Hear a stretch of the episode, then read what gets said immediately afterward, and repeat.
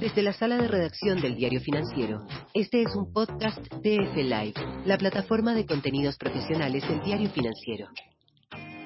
Bienvenidos a una nueva edición del podcast de DF Salud de Diario Financiero, de este primer ciclo dedicado a la innovación en salud mental. En este espacio que hemos buscado abordar enfoques y soluciones a los desafíos que enfrentamos en el contexto actual de la pandemia y de los exigentes escenarios que vienen, con especial atención a las necesidades cada vez más grandes del mundo del trabajo y las organizaciones generales.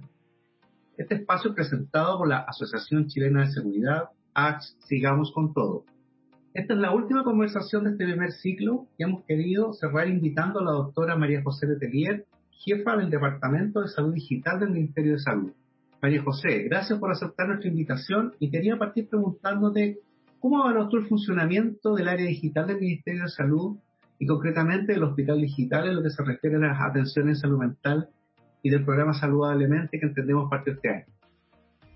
Eh, hola Jorge, muchas gracias por la invitación. Creo que es un tremendo honor estar aquí con ustedes eh, hablando de este tema que a mí me apasiona. ¿no?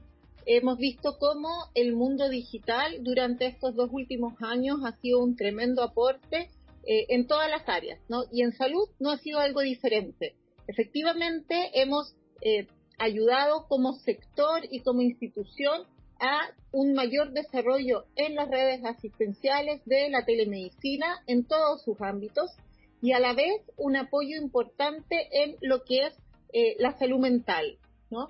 Eh, el proyecto Saludablemente nace el año pasado, en junio del 2020, como ha ido creciendo en todo este tiempo que, llevamos de desarrollo, partimos tímidamente con pocos profesionales y hoy día tenemos más de 80 profesionales, hemos llegado a tener 100 que se van recambiando eh, y nos ha ido ayudando a que la gente tenga más oportunidades de atención desde una desde la comodidad de su casa sin el susto del contagio, sin el susto de tener que salir y que puedan efectivamente acceder a una atención oportuna.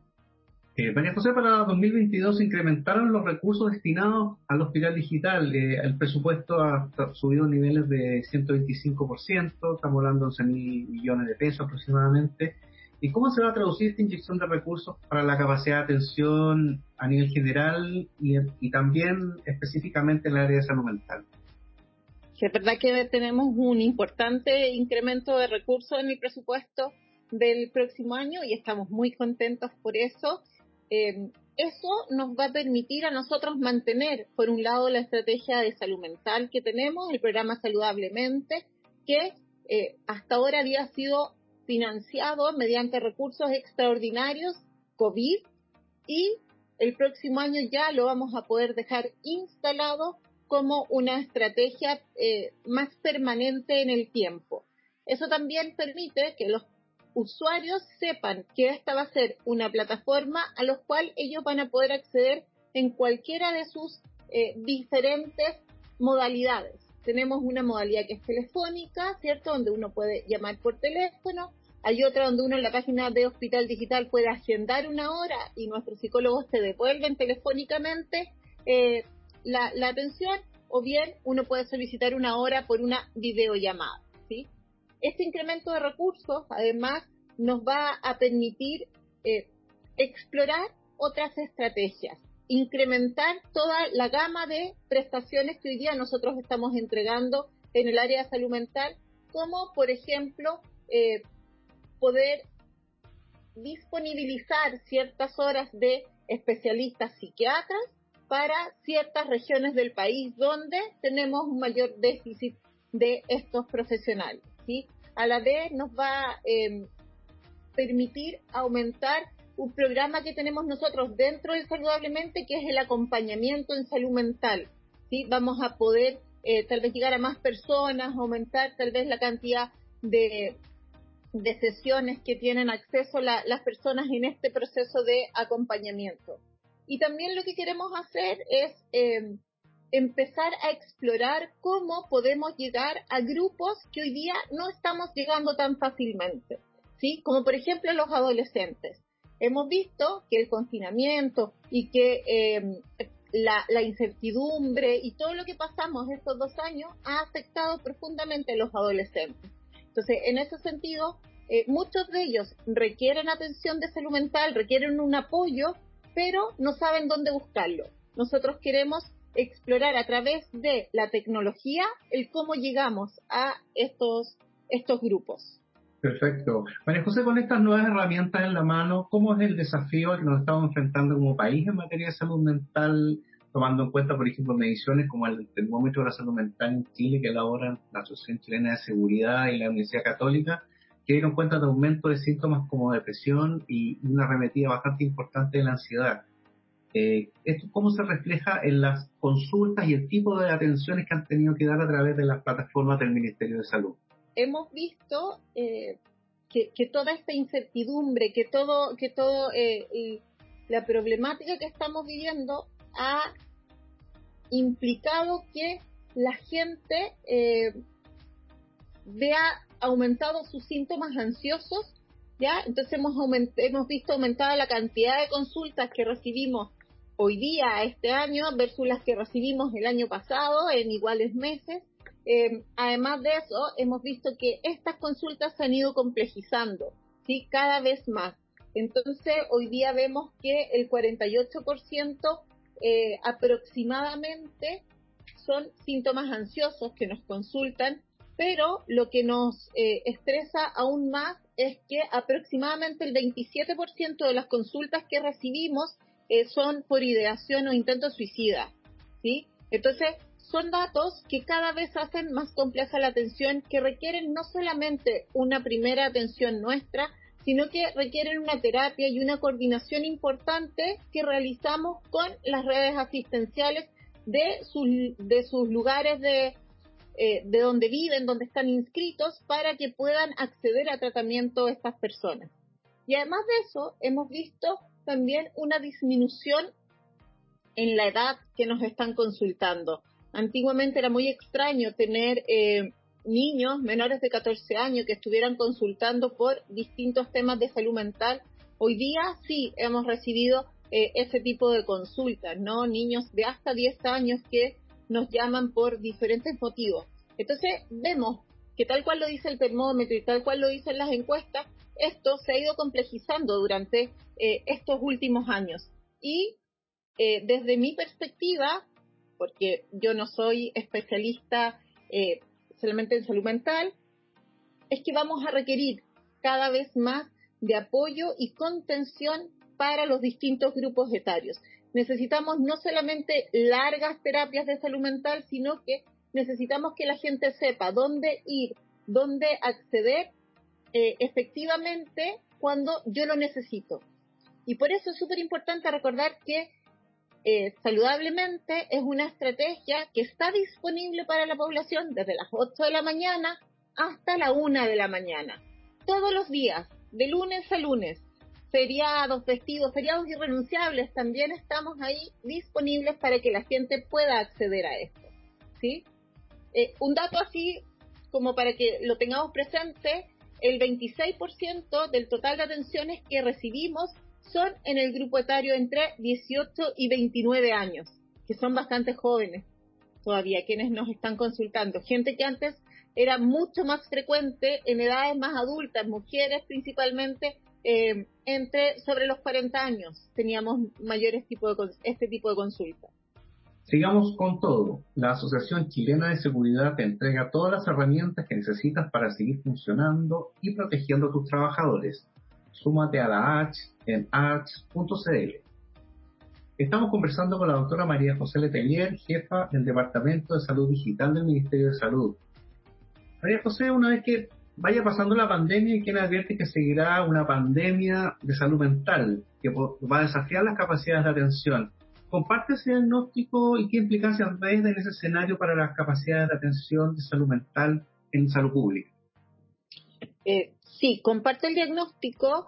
Eh, los problemas de salud mental no se ven reflejados de inmediato, si bien hemos visto un importante incremento de la necesidad de apoyo y contención en temas de salud mental, las cosas más complejas se van a ir viendo a lo largo del tiempo, se van a ir eh, saliendo a la luz eh, con el tiempo. Y para eso nosotros como sistema público de salud nos hemos ido preparando en los últimos tiempos, hemos ido solicitando más recursos, no solamente en Hospital Digital, eh, con la estrategia saludablemente, sino que también para las redes asistenciales han solicitado más recursos, pensando en tener más disponibilidad de horas para temas de salud mental eh, en toda la red. ¿sí? Entonces, estamos tratando de, además, trabajar no solamente con estrategias desde salud, sino que el trabajo intersectorial se vuelve cada vez más importante de forma tal de que podamos llegar, por ejemplo, a los niños y a los jóvenes en los colegios y trabajemos una salud mental saludable dentro de los mismos colegios para que esos ellos también sean un soporte en los lugares de trabajo. Hemos trabajado con los diferentes ministerios para poder avanzar porque salud no se va a poder hacer cargo de todo. El trabajo de la salud mental no depende solamente de tener acceso a un psicólogo o un psiquiatra, ¿no? Todos lo sabemos. El poder salir a espacios al aire libre, necesitamos tener espacios verdes, necesitamos poder tener una vida en familia que sea más adecuada y por lo tanto casas de en mejores condiciones, tenemos que avanzar en una serie de otras cosas para ir mejorando también la salud mental de, de toda nuestra, nuestra población. Pero específicamente nosotros como sector salud hemos ido avanzando eh, aumentando la cantidad de recursos para poder dar una mejor atención de forma más oportuna. María José, en general, el confinamiento en la pandemia implicó un fuerte aumento de las atenciones en telemedicina en general, ¿verdad? Incluida la salud mental, ah, tanto la salud privada como la salud pública también. ¿Cuál crees tú que es la validación que ha tenido esta herramienta como fórmula y sistemas de atención a nivel de la salud pública? En este tiempo, ¿crees tú que se dio un salto hacia validar esta, estas plataformas para mejorar el acceso a las prestaciones en salud mental?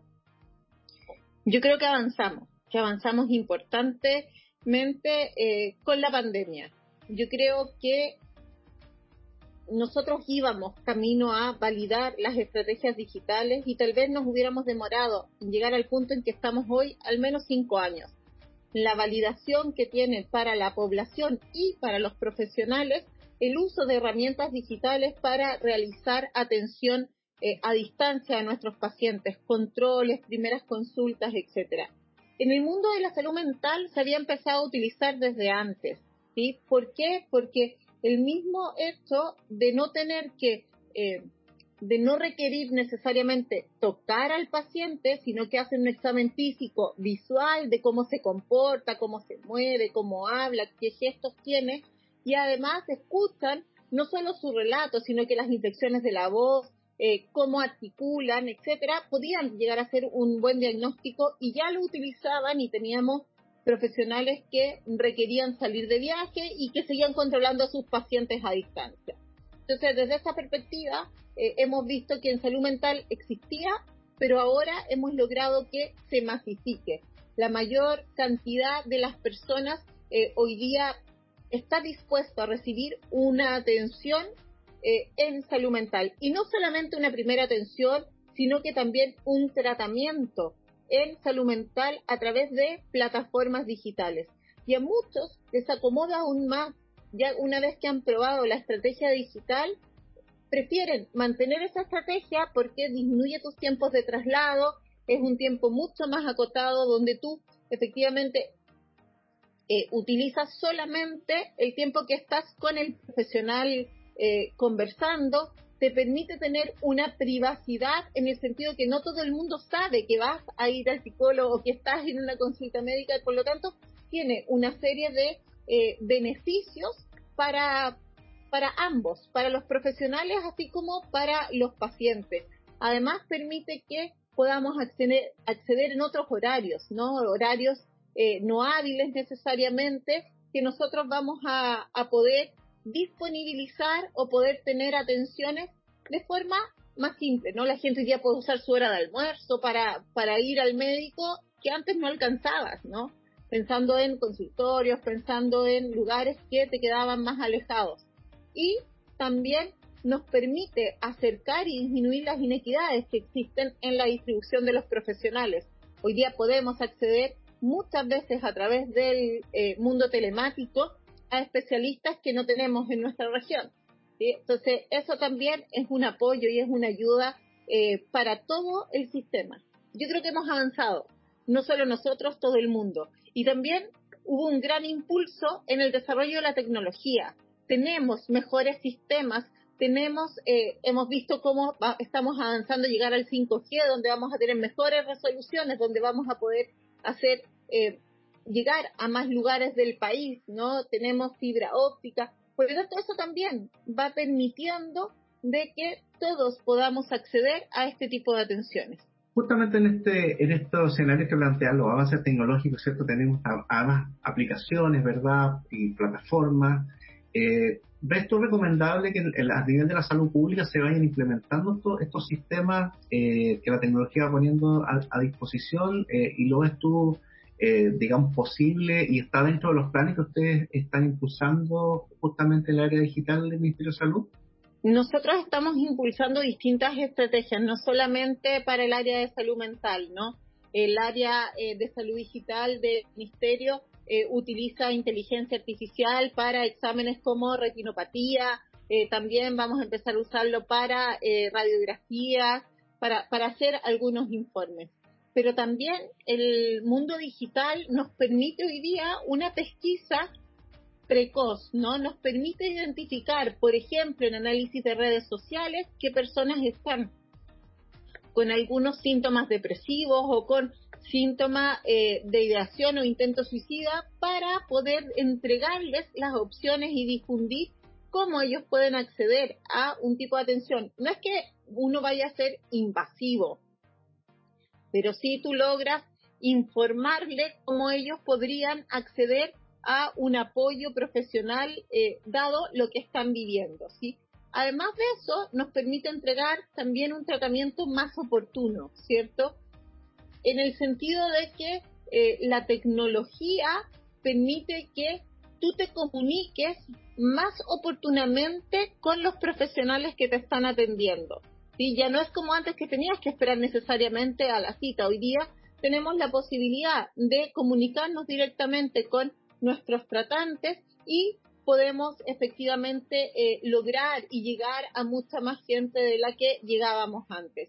Ahora, otra cosa que nosotros hemos realizado y hemos ido avanzando también tiene que ver con eh, las charlas que uno hace o la información que entrega a la población, hacer webinars que hoy día no necesitamos tampoco trasladarnos, quedan la mayoría de ellos grabados en las distintas plataformas digitales y permiten entregar herramientas también a la población para que se vaya capacitando en temas de salud mental.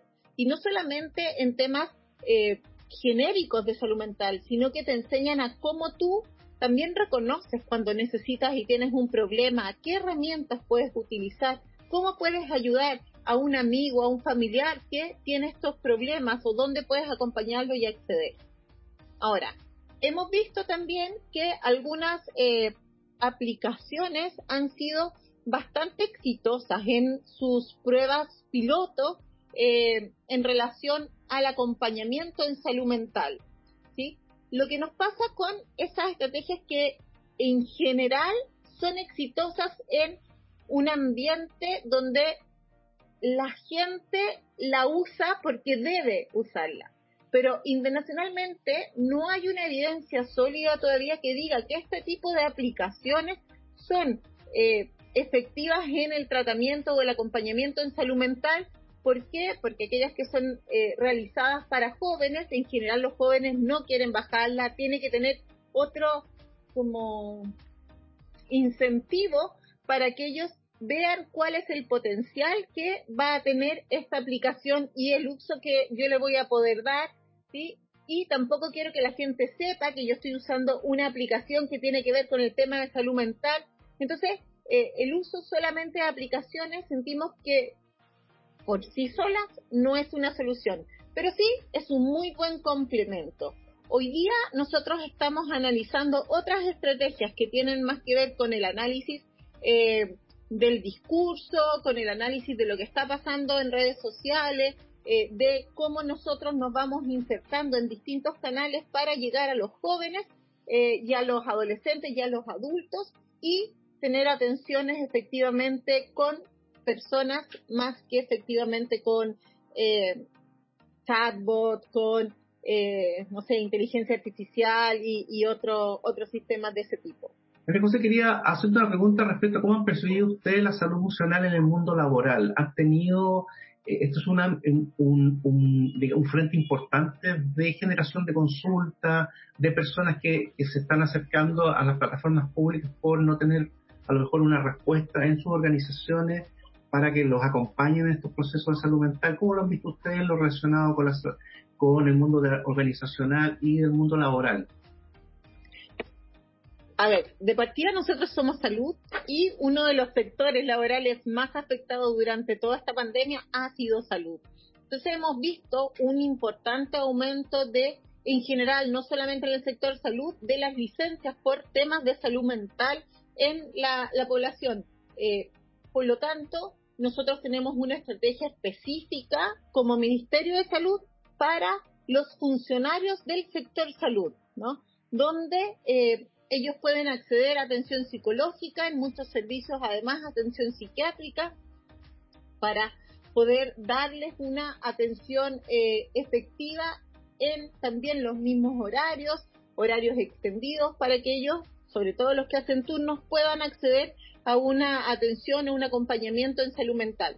Ahora, en el mundo, en, el tipo de llamada que nosotros hemos recibido, eh, en un principio el temor a la pérdida laboral o el temor a el, que te vayan a, despedir o que tú no vayas a conseguir un nuevo trabajo es uno de los temas que eh, salía habitualmente.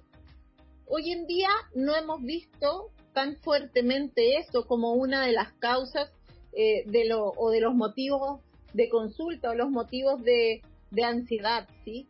Es importante que, por ejemplo, cuando nosotros atendemos personas del mundo de la salud, ellos tienen mucha mucha, no sé si es suspicacia la palabra, pero, pero tienen temor de la pérdida de la confidencialidad. ¿Sí? ¿Por qué? Porque estás llamando a una institución que es como el jefe de tu misma institución, pero claramente, y esto es súper importante que todo el mundo lo tenga muy claro, esta es una atención 100% confidencial, como lo es cualquier atención eh, profesional y médica que se está realizando en, en, el, en cualquier instancia, ¿no? Entonces no es distinta a, no se eh, difunde ningún tipo de información a nadie no hemos visto específicamente un aumento, así como para volver a tu pregunta, específicamente de personas en el ámbito laboral que sienten que no están siendo acompañados o que no están siendo eh, sostenidos por el, eh, el sistema o el lugar donde ellos se encuentran. Ahora, es importante decir que la sobrecarga que ha implicado el teletrabajo también es un tema que aumenta los síntomas ansiosos y que eso sí han aumentado, como te dije antes, las consultas por este tipo de, eh, de síntomas. O también hemos visto cómo aumenta la violencia interfamiliar, ¿sí? que son productos de todo estar eh, circulando en un mismo espacio, en un mismo, eh, en un mismo lugar, con pocas posibilidades de salir, de recrearte y de hacer cosas diferentes. Entonces, no es específico, pero sí hemos visto que hay un aumento en esa ansiedad. Y después tienes el aumento de que tengo que volver al trabajo y con quién dejo mis hijos, si las jornadas escolares ya no son extendidas, son más cortas, si las personas que me ayudaban a cuidar a los niños ya no me ayudan, entonces no es el trabajo en sí mismo, pero todo lo que rodea el convivir con esta nueva forma de trabajar y con la pandemia también lo ha hecho mucho más complejo. Esta ha sido nuestra conversación con la doctora María José Letelier, jefa del Departamento de Salud Digital del Ministerio de Salud, a quien agradecemos por haber aceptado nuestra invitación y con quien damos fin a este primer ciclo de podcast sobre salud mental de DF Salud de Diario Financiero y que fue presentado por la Asociación Chilena de Seguridad. Esto fue el podcast de Live, la plataforma de contenidos profesionales del Diario Financiero.